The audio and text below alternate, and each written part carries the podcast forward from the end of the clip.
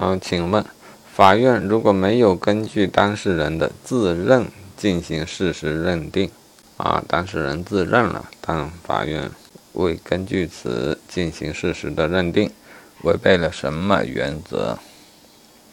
违背处分原则呢，还是违背了辩论原则？好，答案是违背了辩论原则。好，复习一下处分原则是什么？当事人有权在法律规定的范围内处分自己的民事权利和诉讼权利，处分的是权利。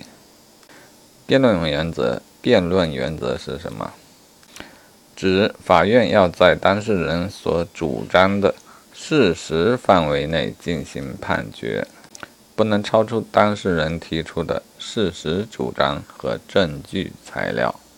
好，目前我觉得判断起来还是有一些模糊的。解析说，当事人自认并非直接承认对方的诉讼请求，没有放弃自己的诉讼权利，但我觉得。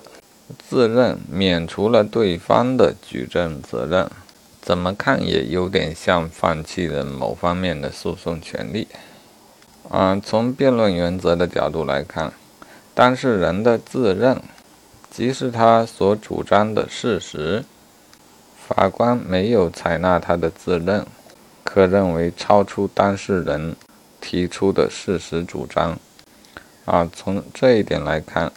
违反辩论原则是说得过去的。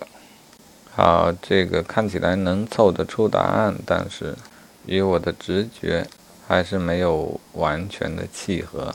有空可以再思考一下。再请问，当事人可以变更诉讼请求吗？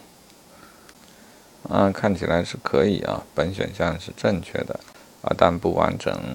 完整的是，当当事人主张的法律关系。与法院根据案件事实作出的认定不一致的时候，当事人可以变更诉讼请求。啊，当然我相信是有一定的时间要求，否则可能就驳回起诉了。然后选项说这是根据了处分原则。好，这个选项是正确的。可见变更诉讼请求属于。处分自己的民事权利吧。所谓诉讼请求，便是自己主张的实体权利，可以变更，体现了他处分的原则。